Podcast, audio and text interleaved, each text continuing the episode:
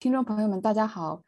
哦，我是今天的主持人王芳。那我们今天来讨论德普和希尔哲的案件。那作为一个女权主义者，我们就看到这个案件在全球都引起了非常广泛的关注。这个案件在社交媒体上的传播其实存在很多的问题。嗯，那德普单方面的被呃无限的美化，而嗯希尔哲被无限的丑化。嗯，所以我们作为女权主义者，希望去讨论一下这个案件在媒体的报道、在社交媒体的传播上面存在的一些问题，以及对女权运动有什么样的影响。我们希望跟大家一起去讨论。我们今天邀请的两位朋友是 J J 和星星。我们请两位朋友跟我们的听众打个招呼。大家好，我是 J J，我现在住在纽约，我是一个呃社群组织者，然后平时也非常呃广泛的关注和参与到美国本土的不同的一些社会运动中。大家好，我是星星。我是一名女权主义者，同时也是一个性骚扰案件和名誉权案件的当事人。你们在看到就是看这个案件的报道的过程中，你们就看到了哪些的现象？你觉得就哪些不合理的、呃不对劲的现象？在这段时间以来，我也一直在关注琥珀和德普的这起诉讼。嗯，在我看来，琥珀在这个案件当中，不管是在社交媒体还是在法庭上的遭遇，其实和所有被卷入性别暴力案件的当女性当事人的遭遇，其实都有一定的共性。这样的共性也引起了我的非常强烈的共鸣，所以我很愿意在今天跟大家讨论这起案件。嗯，在这个审判结束之前的一两周的时间，我就开始。就是在推特上面去搜跟这个事情有关的报道，我就发现，就是你在推特上面是非常难收到任何公正的、客观的在描述这个案子的的信息流，大量的信息是就是针对琥珀的那种恶搞的图片。或者是恶搞的视频，最开始主要是关于他诈捐以及他在床上拉屎的梗，包括他的就是在法庭上面的照片的表情被截图然后放大。后来我是找到了一个 I stand with 琥珀的那个有一个 tag，顺着那个 tag 然后去点进去，然后我才发现一些支持琥珀的女权主义者，在前两周的时候帮他发言的女权主义者其实是非常非常少的，更多的我看到的是一些非常小的账号，她是一个女权主义者。然后看起来也是支持 LGBT 的女性，然后他们会站出来，就是帮琥珀说话，点赞可能也就几百几千这样。但是与此同时，就是支持德普的，可能在推特上面动辄就有六七万的一条推特的点赞。然后那个话术也让我觉得很熟悉，就是你在国内其实你也能一直看到这些话术，比如说我们支持 Me Too，但是我们不支持琥珀这个女性。然后还有人会说，就是还有人说，嗯。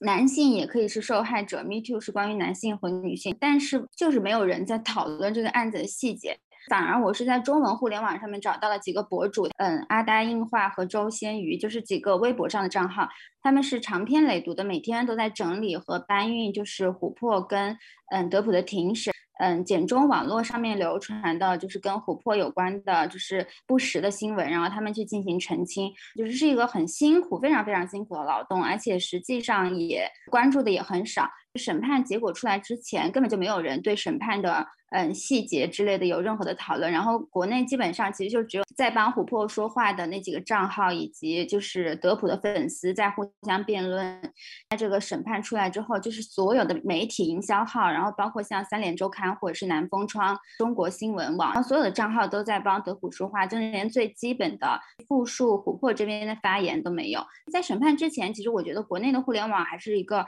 相对来说，我们是可以去讨论这个事情，关于庭审的一部分的信息。其实很容易就可以找到的，但是在庭审结束之后，这个现状也被打破了，因为所有的嗯，所有的电影有关的账号，然后还有一些新闻媒体，然后都下场用一种就是一看就没有做劳动，一看就没有真的在 follow 庭审和的的一种，就是嗯，在不断的在给国内的就是受众在制造信息差。对，星星提到说。媒体的传播的过程中的性别的双重标准，它其实这是一个家暴的案件，涉及家暴的案件，至少，呃，因为我们今天可能不会去那么去讨论这个案件本身，去讨论它它的细节。另外一点就是说，在传播的过程中，其实大家是缺乏对细节的讨论的。而变成了就是让这件事情变得特别娱娱乐化。嗯，你有什么要补充吗？就是在美国的这个社交媒体上，它会有什么区别？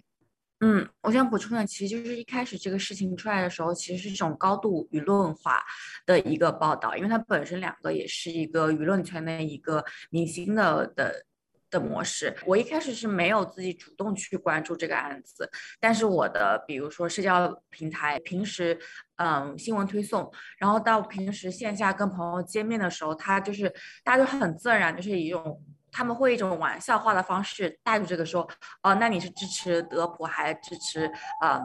呃安博？就是在舆论，然后大家可能在新闻里面看到，有时候呃美国的一些咖啡馆，它可能会就直接就放两个小费的箱子，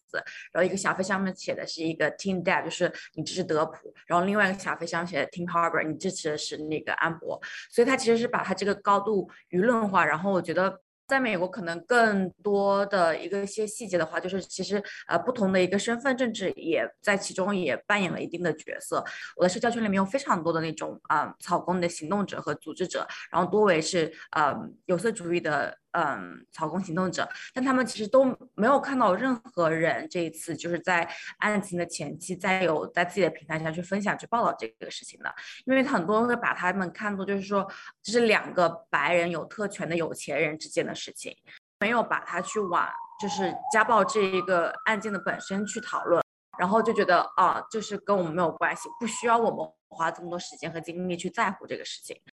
因为高度舆论化的报道中，很少的人去在乎看这个。我的小红书上一开始，然后就看到非常多大量的来自于现场庭审的一些视频和一些呃网友做的剪辑在小红书上，但也是嗯同前面讲的，它是一边倒的支持德普，然后并且有非常多来报道说，嗯安博是怎么在故意穿衣服穿成就是模仿德普来打心理战。对方对峙的时候，说安博的助理也受不了安博，就所有的信息，无论是从对面德普的方的律师的一个质问，还是邀请的呃人证，都不是说是一个对于案件的一个审判，而更多是对他这个人的一个呃诋毁。我是看到这个一边倒，才让我开始觉得有点不对劲。然后我才开始反观去观察舆论的一些形成。一样的，我去翻了推特，去翻了 Instagram，下面更多的是一个对于嗯德普的一个支持。就他们俩同样是演员，然后你只会看到他们讲说，哦，Amber 好会演，德普他也是演员，而且从影的时间会更长，但没有人对他有一样的一些质疑。审判。出来了之后，然后国内的舆论普遍去报道一个德普的胜利之外，然后我还看到很多的网友评论，下面是说，呃，你看美国的女权都不支持安博，就你们在这些还支持安博，你们在搞什么？很多这样子的言论，其实也点出了在美国这边也是，确实没有这么一个，嗯，组织起来的一个女性运动的呃机构或社群们在非常。呃，旗帜鲜明的出来站在安博的情况下，然后这一个嗯没有跟上的一个发言就被利用成来来晋升国内的一个支持的一个现象，然后我觉得这个也是蛮嗯令人难受的一点。呃，就是我们希望说今天可以去讨论这个英文世界的舆论的情况，对比中国国内的一些情况，在其中能够得到什么样启发，或者有什么样的反思。那我想问的是。主流媒体和社交媒体有什么差别？为什么会有这样的差别？主流媒体也分两种，主流媒体它也非常多那种嗯观点性文章，越是一个主流的媒体，它其实越会有让不同观点的。专栏作家们，然后去写《纽约时报》下面的一个专栏文章，基于这个事件去聊本身，然后去聊这个呃厌女文化，然后和社交媒体是怎么样去运被运用在这个案件里面。同样在《纽约时报》下面有专栏作家是写他们两个人都互相都去有虐待彼此，也就是说，啊这个情况是非常复杂的。呃，《纽约时报》的机制，它会有让多多元的文呃声音出现。对于普通人来讲，也是非常受限于去呃看到底看哪样的文章。就社交媒体，它会把内容做得非常触手可及。与其你说你会去花五到八分钟去阅读一篇，比如说呃英国卫报或纽约时报或纽约客他们上面写的一篇非常长的一个专栏文章，和比如说你在抖音看到一个视频。更多的普通人其实是会通过社交媒体来获取这个信息。美国的社交媒体在这一次里面就是扮演了非常非常重要的一个呃一个作用。右翼的白人至上主义的人和机构，他们自己自发投入了非常多的钱在里面，推送这些支持德普和制造对啊安博的污蔑的一些呃新闻账号内容，大量投放在抖音和在那个 Facebook 和的那个信息交流上，对观众和对那个嗯大家起到了很多的一个影响作用，特别是它最后是一个陪审团判决的一个模式，你每个人其实你很难说你不接触这个呃互联网。然后它又是实时转播的，它其实是有非常直接的一个影响在那里的。看国内的文章，首先它有一个非常非常基本的一个事实，他们都没有厘清。嗯，德普的虽然在这个案子当中他胜诉了，但是不等于德普啊在法庭上面说的每一句话，证人说的每一件事情都是得到验证的。美国的这一起诽谤的案，就评审团最后给出来，其实是一个非常简单的一个判决，就并不等于德普这么多天的庭审当中说的每一句都是被庭审团认定为真的。但是实际上，就是不管是三联的文章还是南风窗的文章，他们就把德普跟他证人说的每一句话都嗯都不加反驳的引用。把它当做法庭认为的认定的事实。与此同时，琥珀这边其实有非常多的证人，就是包括他的朋友，就是作为目击证人，帮琥珀拍过照片，然后在琥珀说自己被家暴之后报过警，然后看过琥珀的头发都被那个德普就是拽下来。但是在国内的媒体里面就变成了哦，因为琥珀输了这场官司，所以他说的每一句话都是假的，德普说的每一句话都是真的。如果你去看《卫报》或者是英国的 BBC 的报道，就是他们会请一个熟悉英国跟美国司法系统的律师评价这个事情。看美国相对专业一些的报道，他们也会请一个法律专家，或者是请一个就是对家暴有研究的，比如说女性社工之类的身份的女性过来去讨论这件事情。但是在国内，其实我相信也有很多专家是非常了解陪审团制度或者是英国的诽谤的诉讼制度的，但是没有媒体去做这件事情。就我是在看《卫报》和 BBC 的报道的时候，其实他们有非常具体的去描述社交媒体对陪审团制度会有影响的。因为特别是琥珀这个案子，他们就很特殊，一共只有七个陪审团，而且陪审团的成员在这个过程当中根本就没有被收手机，他们是可以想要接触互联网就可以接触到互联网的。美国的陪审团制度就是在这个里面琥珀输了，所以我觉得它其实就是证明了社交网络的影响是很强的。就是这样很基本的信息，你在国内的媒体报道当中你是看不到的。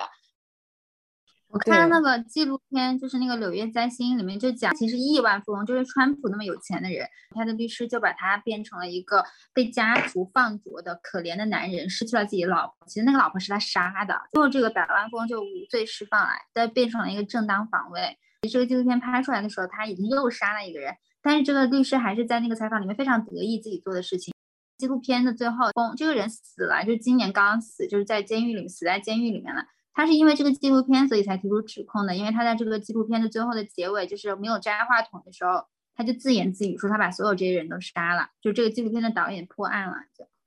那个辛普森杀妻案也是的，就是辛普森的那个团队，他就是很厉害，他把这个打成了种族主义牌。然后就是，如果你判辛普森杀他老婆，那你就是种族迫害。我看到这个之后，我就觉得美国电影都是假的，因为我老看那个《十阿怒汉》跟那个什么《芝芝加哥审判七君子》，然后就把陪审团搞得特别的燃，就是正义的人总会在关键的时候去打打动陪审团什么。但是我现在就感觉，如果你可以花五百万请个律师的话，没什么用，就那个律师才可以打动陪审团。德普的这个审判，它是一个非常冗长的一个过程。如果你要去弄懂这件事情的话，你是需要付出很大劳动的。但是付出很大的劳动，其实你也不一定有什么收获，因为互联网上面所有人都在支持德普。当你只要很轻松的去顺应大家的想法，你就可以去收获流量，收获你想要的点击率的时候，就没有人会愿意去进行一些信息差的厘清，然后还要冒着就是被攻击、被网暴的风险。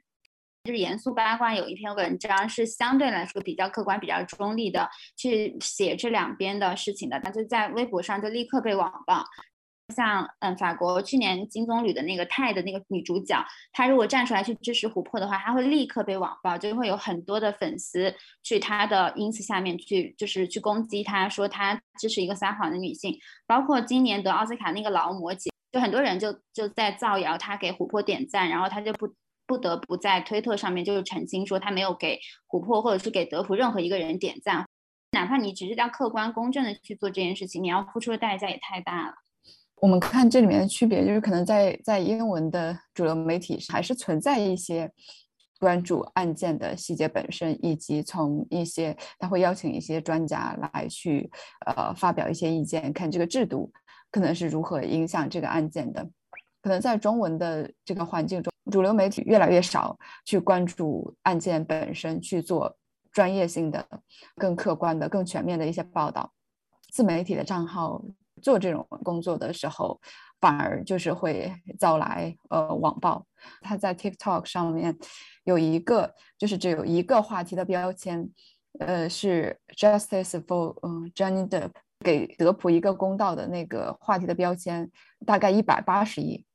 为什么会这个社交媒体上会有这么大的关注量，以及呃，就这个社交媒体的特点怎么影响了呃这样的案件的传播？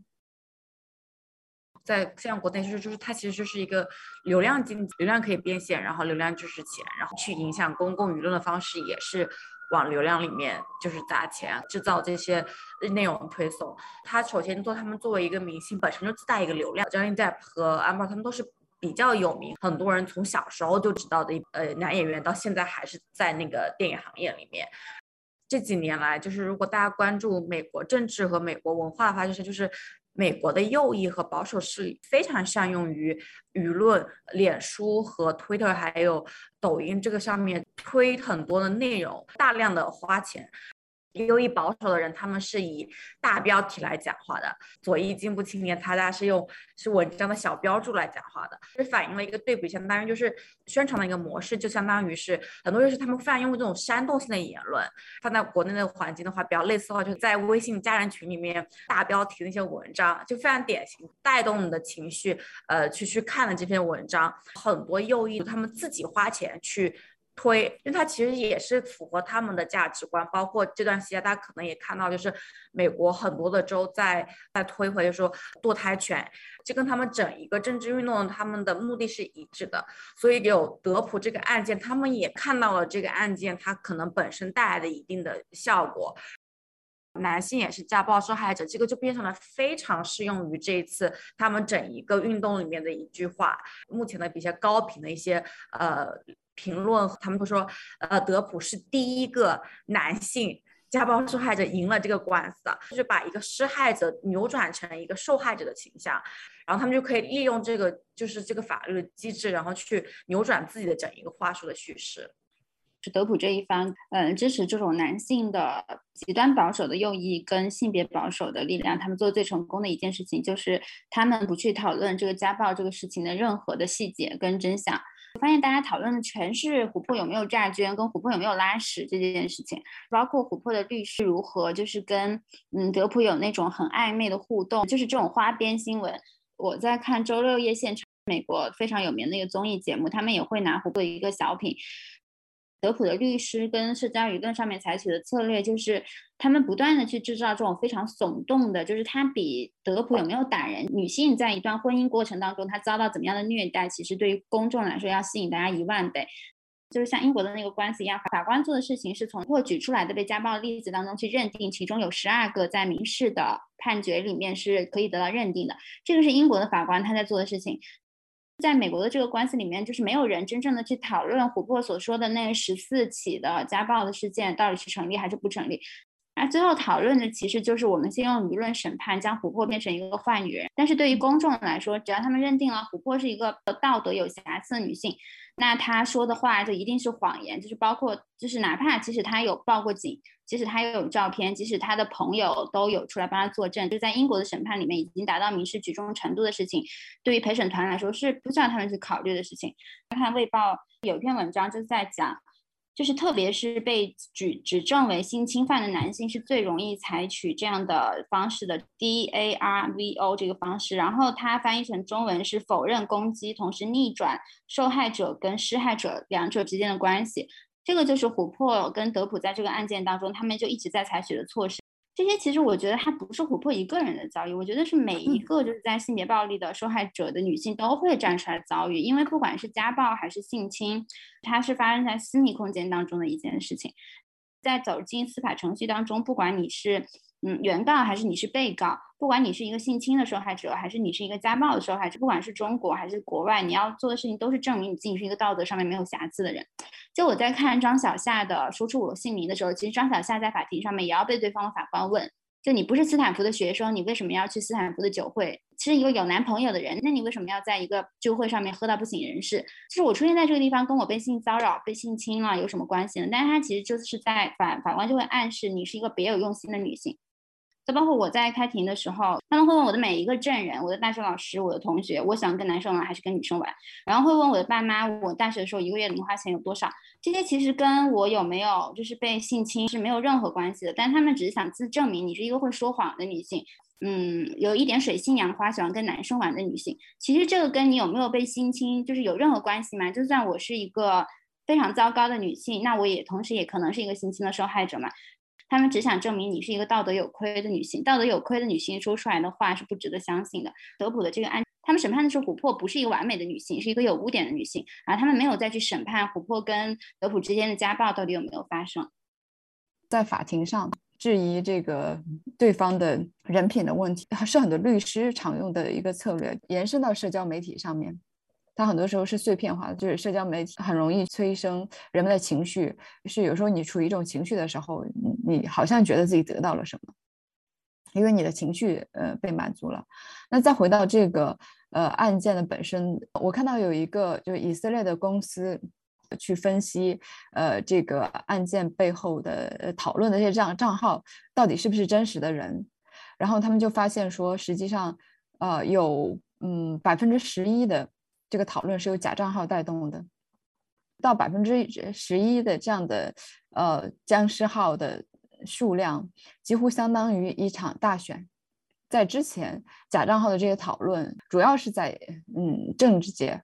但是它现在开始在向我们生活中的其他的领域开始蔓延。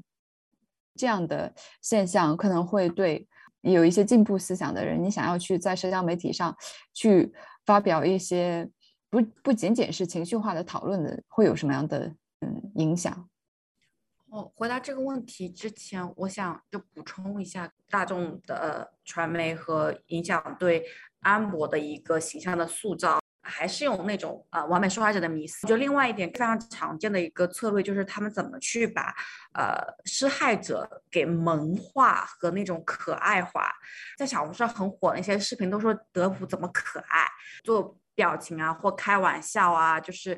然后就是让他觉得五十多岁大叔怎么还要这么有魅力，这么可爱。国内有很多情况，比如说叫大白啊，叫洋人，就是你会把很多非常正经严肃问题，你去把它就本身是非常有权利的呃形象，你去把它相当于去权力化，然后看起来无辜化这样的猛。推特上面就是支持安博人的，下面他们就说了，就是说，嗯，其实受害者他不会。在法庭上是不会以一种还去开玩笑，然后还去跟别人诙谐打趣，他们不会去跟呃有权的人还去调情这种模式的，指出对方人品有问题，其实是在在法庭上是一种惯用的策略。但是就是我们看到在社交媒体上的琥珀，只有他的人品是在被单方面的质疑的，德普他可能吸毒呃那个赌博这些问题就是都被忽略。嗯，反而他就被萌化，这是这是就是非常非常明显的嗯性别的双重标准。想接着问，如果我们再去去呃远一点看的话，就这个审判跟 Me Too 的关系是什么，或者跟女权运动的关系是怎么样的？嗯，我很多年前我有一个就是女权电影的启蒙，然后这个电影叫做《暴杰梨花》，是朱迪福斯特饰演的。然后他其实讲的就是一个女孩，她在一个酒吧里面喝醉了，然后她被性侵，然后接下来她就进入了一个司法判决，然后这个判决当中她获得了胜利。这个电影它告诉大家是 no means，虽然我因为醉酒被性侵，那你依然是在犯罪。非常非常多年之后，我才发现其实这是一改编，它其实是跟一个现实事件改编的这个电影，是麻省新贝尔德有一个酒馆性侵案。然后这个性侵案是美国的第一个，就是摄像机进入庭审，就是强奸案件的审判直播。因为媒体介入了这个审判，整个庭审的过程变成了一个极其抓马的事情。性侵这个女生的是葡萄牙裔，然后这个在当时，呃，认定这个男性是性侵犯是对葡萄牙裔的一种种族歧视，当地的社区就爆发了大量的就是游行示威，然后就是针对这个女性说她是一个诬告的种族歧视者。法官在审判的时候不小心把这个受害者的名字直接的就念出来了。那这个事情的结果就是在当年的美国的，就是被性侵的报案率就变得很低。这个案件其实这个女生她是胜诉了的，对方是被判刑了。但是所有的女性在看到这个庭审直播之后，她们都意识到，其实你进入这个庭审的过程就是一个滚钉板的过程。就是很多女性，她宁可放弃对于正义、对于惩罚对方的一个求诉，她也不愿意去经历这个过程。受害者因为她的名字就是被不小心就是被曝光出来了，她其实是一个很年轻的妈妈，然后她就不得不搬离了这个社区。一两年之后，她就在驾车的时候，因为她的精神恍车祸就身亡了。就是我在很多年之后，我才知道，其实《暴杰梨花》讲的不是一个那么 happy ending 的故事。它讲述的是美国第一起就是被嗯被媒体曝光的一个性侵的审判，然后这个审判即使他最后的结果是胜诉的，但是他对现实当中的女性造成了一个非常大的一个伤害。我的律师在我的案子的时候，其实我们也一直讨论我们要不要公开审理。请公开审理对这个案子是有好处还是有坏处？这其实是一个矛盾的事情。公开审理就是把它从一个黑箱里面拿出，让它就是被大家公开的去看到。嗯，可能会对权利有一个制约，但是其实公开审理它同样也有可能让你的每一个表，对方律师提出的每一个问题都变成就是大家嘲笑你的理由。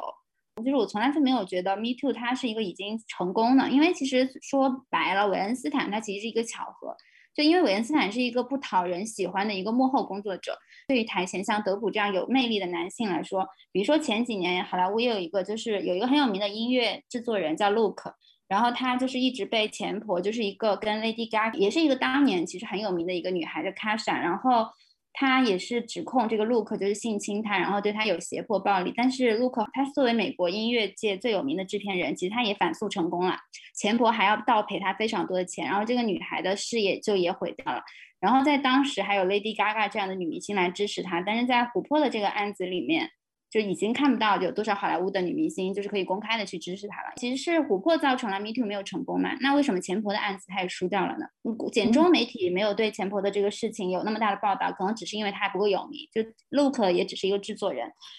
琥珀的这个案子对于我们来说，它并不是一个急转直下，就是一个一直在上坡路，然后我们就突然掉下来了。就它其实就一直是一个非常曲折的一个状态。就是对于 Me Too 来说，到偶尔看到几个胜利的案子，但是失败的案子其实就也一直在发生。琥珀的这件事情，它其实再一次向我们证明了，就是我们现在还没有不是一个可以给其他女性答案的一个年代。我们没有办法去回答公开审理好还是不好，你要不要公开的去说出来？你要不要进入到司法程序？因为对于女性来说，就任何一个选择它都是难的，任何一个选择它都要面对一个非常大的一个被伤害的可能。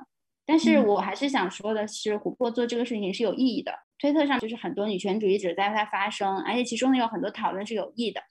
非常有启发的。比如说讨论就是说，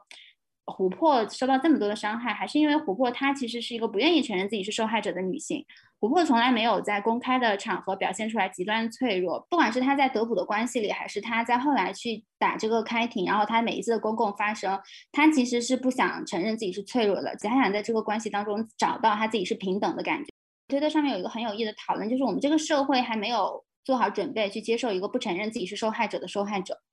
是不管在什么样的情况下，就是女权主义者会用自己的选择去记住我们怎么去看待这件事情。我们没有找到答案，但是它还是一个所有路径的去尝试。我们始终坚持了，就是对于每个就是做出尝试的女性的支持。我觉得这个是非常重要的。虽然可能在琥珀这个案子当中很遗憾，大家介入的太迟。回到。嗯，美国这边又是一个这个案件和对于就是 Me Too 的一个反扑，它它其实是不是从这一个事件开始的？然后他们其实从已经有非常长久的历史的非常典型的就是他们每次会会发明一个新的话术。就从最近可以看到，就是嗯，这个反堕胎的对批判性每一个案件，他们每一次都会把言论牌打得特别好。他们在利用每一次社会议题的空间。把它转变成一个利用利于他们的一个意识形态，整一个社会问题它其实非常多有交叉性，然后导致在嗯进偏进步主义这一派的人就内部的分歧会非常大，非常难以团结在一起。他们在过去这几年的时间来，就是是一个非常大的一个有效的一个结果。然后我觉得它对于接下去的。呃，运动它其实是一个非常令人担忧的一个目前的一个状态，是一个完美受害者的形象的一个当事人站出来的时候，你会看到很多这种就是唱衰的言论，说哦，就他这个案件或他这个发言，就是其实对女权运动是一个反噬，就他其实还是介于就是一个有种完美当事人还有完美的运动的这么一个迷思在那在那里。到这个案件，你会看到很多说哦，我支持女权运动，我支持性呃受害者，但不是安博，他只只认定一种款的一个女权运动，或你一种款的一个发生的模式，以一个非常粗暴的一个看待问题的观点，而不是真正的去去了解事实和了解它的复杂性，去引发更更多的一个公共啊思考。所以我觉得，呃，也不断去把话题往另一个方向引，也是我们作为女权主义者的一个任务。在 Me Too 的这个背景下，就是我们还是看到女性面临的困难是更多的。就是你不管你是只是在社交媒体上讲出来，还是要在进入进入庭审中，但是当然，呃，我觉得不可否认的是，Me Too 确实带来了一些，就是从一八年开始。也许更早，就很多国家来讲，它都带来了一些影响。比如说，在美国，当时可能很多被呃被指控性骚扰的男性，他们就是可能失去他们的工作。我记得当时看到一个数据，就是那在重新补充他们的位置的的的那个里面，女性是占了大大部分的。在中国，就看到很多男性可能要更注意自己的言行，以及也确实啊，比如被指控的，尤其是比如说高校的人。的老师可能就被离职，就会存在这样的一些现象。它引起的结果是什么呢？就 Me Too 引起了男性的警觉，不管是在美国还是在在中国，所以我们就去会去看到这种所谓反扑的势力、反女权的力量。接下来就是呃，我想问怎么看，就是这种反扑的力量。可能之前我们就是过于乐观了，都很难讲是反扑，就是因为他们其实就是一直拥有那样的力量。就是德普的这件事情当中，我其实我在我反思我自己，就是我很多年前就是大家在讨论就是波兰斯基这件事情的时候，然后我还在想，就是这个讨论是不是在讲就是一个有才华的人，如果他犯了错之后，这个社会要不要去原谅他？但是在琥珀的这件事情之后，我才发现波兰斯基被原谅跟他有没有才华一点关系都没有，因为他是个男的，所以他就一直被原谅，跟他是不是一个有名的导演其实没有什么关系，不然的话。我们发现德普他这么多年，他有交出任何好的作品吗？也没有，但他依然就被这个社会那么轻易的就原谅了。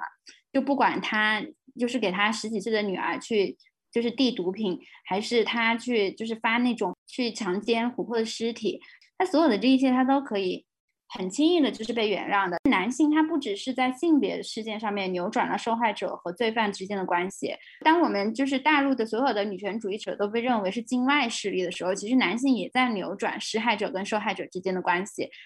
就是当我们要求同薪同酬，当我们反对离婚冷静期，当我们要求就是释放巫医的时候，我们从来没有得到一个就事论事的讨论，就是这件事情我们的诉求到底对不对？我们得到的讨论都是你是境外势力。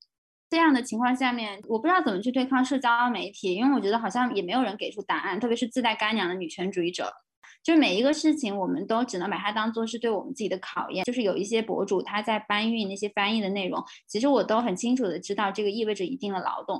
我去支持琥珀去付出这些劳动，在某一个程度上，我觉得这个是我的义务。因为我可以想，对他来说是一个多么痛苦的一件事情。就算是我知道我说话的声音可能就是不能被他听见，我还是很努力的，就是在推特上面去点赞转发。因为我相信这些行为，我们能够做的事情就是确保我们在回忆这件事情、复盘这件事情的时候，我们不去后悔。就为什么我这么迟的才介入这个事情？这个是我对我自己的一个看法。还有就是，我觉得我们不能够落入到那样的思维陷阱当中。我们要意识到 DARW 这种就是攻击女性性。性别暴力受害者的方式，其实它已不断的出现在所有的女权议题里面。也是所有的这些话术，我们都要知道，其实男性他在做同样的事情的时候，但是他收获的是平等，他收获的是特权，而我们收获的是要我们闭嘴。今天我看到就是攻击严肃八卦，说他恰女权犯。其实女权犯有什么好恰的呢？真的有人可以通过就是女权赚到钱吗？他并不是为了推翻你这次言论，他是为了让你，他是为了让这种恐惧根植到每个人的心里面，让你下一次不要再说话。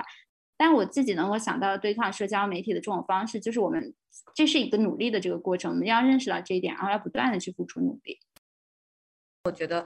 Liberal 就自由到进步主义之间太多的那种小的群体，然后彼此之间的撕裂太多了。也在美国，就是因为很多之前运动的努，国内的媒体好像就是说政治正确。在关注安博这个案子的时候，我看到很多用的不是说女权主义者该怎么办，就是说你做家暴这一块的组织者和行动怎么该怎么办。他们已经把这个权力分得非常细分了。美国每天这么多事情，他们要去。前段时间，比如说发生了一个呃，就是 mass shooting，大家要去管那个管枪支的问题，然后长久种族歧视这个问题，就对于嗯少数群体的人来说，我有这么多每天自己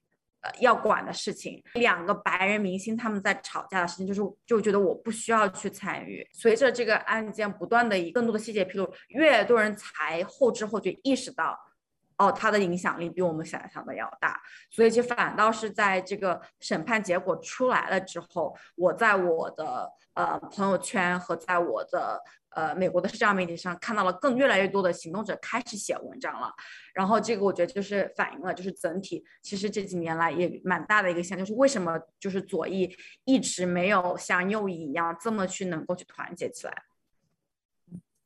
回到嗯中国的情况，中国的一些社交媒体，它又怎么跟民粹主义、呃男权分子相相结合？在社交媒媒体上，你有一些批批判性的思考的时候，就很容易被遭到攻击，尤尤其是针对女性的，就是之前有个卡夫卡松饼君，就是一个患癌症的女孩，她就被攻击，包括前两年杭州一个女性。就是他去取快递的时候被一个快递员给嗯就是污蔑，然后嗯在网络上传出来之后，就是他被攻击，在网络上很多女权主义的账号被炸，这些民粹主义者他们就反而越来越嚣张。那男权分子跟民粹主义者，就他们可能本身就有交叉性，然后他们又更好的去结合起来，对女权主义者。某种程度上是真的是进行围剿，要面临这种呃舆论的审查，被审查的一方，那我们去进行公共发声就是更难的。我们作为女权主义者，嗯，可以就是尽尽可能的去发声是非常重要的。那我想再问，就是说在这个社交媒体的时代，我们怎么去怎么去讨论性别暴力的嗯一些案件，有没有什么可以注意的地方？有要注意的地方，我觉得大家都 做做的很好，而且某种程度上来说，不是说我们要注意什么，我们在这个过程中不可避免的，就是还是要进行自我严格，这是一个比较难受的一个现实。推特上面虽然支持德普的更多，但是其实推特它它相对来说它没有审核支持琥珀这一方的发言，就是如果你想发出声音的话，还是会被发出声音，只是说可能没有多少人看到。但如果在国内，可能包括很多性别事件，包括如果我们要支持巫医或者是要支持其他人的话，可能我们就面对声音根本就发不出来。在舆论场上面，如果我们把它视为一个战争的话，或者是他可能不一定就会赢，或者是不一定他马上就可以有结果。但是我觉得在这个过程当中，就是表示支持其实很重要。其实公共空间它是一个恒定的一个空间，就有的时候我们会觉得沉默没什么关系，但是要知道是沉默其实也在占据公共讨论的空间，就制造了一个强巨大的回音壁，让其他人说说的话都没有回音。赢对我们来说是一个很难的事情的时候，其实就是我们只要有影响到一个人或者是两个人，这个就是意义。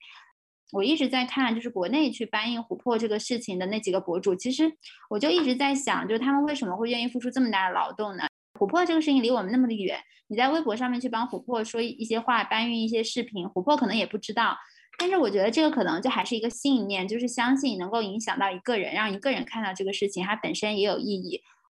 首先，如果你不说话的话，这个空间就会被别人抢走。其次，你要相信，就是只要你在付出这个劳动，就它一定是可以做出改变的。而这个改变，其实它渐渐的就会汇聚到越来越多的人。既要保护好自己，也要知道自己的劳动不是没有意义的。对一个个体的影响，我相信其实是比那些言论要更长远的。因为这个环境它整个在下沉，其实让你想要就是以一己之力或几个人力量去。逃命挡车去赶，就整一个下沉的环境，其实是一个，也是个不不太现实的一个判定。基于现实是这样，那我们是否还应该去坚持我们做？所以我就非常认同刚才讲的，就大家肯定可可以看到非常多在微博、呃微信公众号和小红书看到，就很多人觉得就是用女权或用政治正确诋毁，然后很多很多当事人的发声，然后包括很多的假信息。他们都那么孜孜不倦，每天在去建立他们这个连接话术连接时候，就更不能应该放弃，就是自己在的一个舆论场所和空间。然后我觉得很多时候影响力它就是也是一个慢慢发生的状态。分享一个非常开心的一个，就是我一直在朋友圈，就是我是不呃屏蔽任何人的时候分享的。一百年没有联系过小学同学，最近开始给我的分享的文章都会去点赞。大家还是不不能去放弃自己做在的一个空间，因为你你不知道你可以影响到谁，然后也有很多人他其实不给你点赞，他其实一直默默有在关注在看你分享的东西。作为女权主义者，我我们想要给别人讲道理，我们不希望就是这个世界全部全部变成情绪化的信息，对我们想要想要达成的目标来讲，就是不相符的，因为就是那样子，我们也很容易被反噬。呃，我们时间差不多，还有最后想要讲的话吗？德普跟琥珀就是被家暴，其实我觉得它除了跟性别有关之外，它其实就是跟权力是有关系的。就是我们一定要看到的，就是德普跟琥珀他处于一个多么不平等的一个关系当中。就我注意到有一个细节，就是当琥珀要离婚的时候，德普直接打了一个电话，就把琥珀的律师给解雇了。就这是一个怎样的一个权利关系，就是让他在这个婚姻当中，他可以去做这样的一件事情，而琥珀在这个过程当中，他是没有办法去反对他的。我们一直在想象一个家暴的受害者他会做什么事情，但是在琥珀的这个关系当中，其实他，我觉得他已经把他能够做的事情都做了。就是琥珀他其实每一次在被打之后，他会取证，然后他还会报警的，他还会跟他的朋友去讲这个事情。就是甚至于他也有一些边缘的录像在拍德普在砸东西。就是如果琥珀在这个当关系当中没有那么的完美，是不是因为他不是在第一次被打之后他就下定决心去离婚的？就是相反，他在这个关系当中有很长一段时间，他通过各种各样的方式去挽留这个婚姻，就是包括去祈求德普，他在努力的制造他跟德普是平等的这个幻觉。即使德普去生气了，他还会讲一些他觉得他要讲出来的话。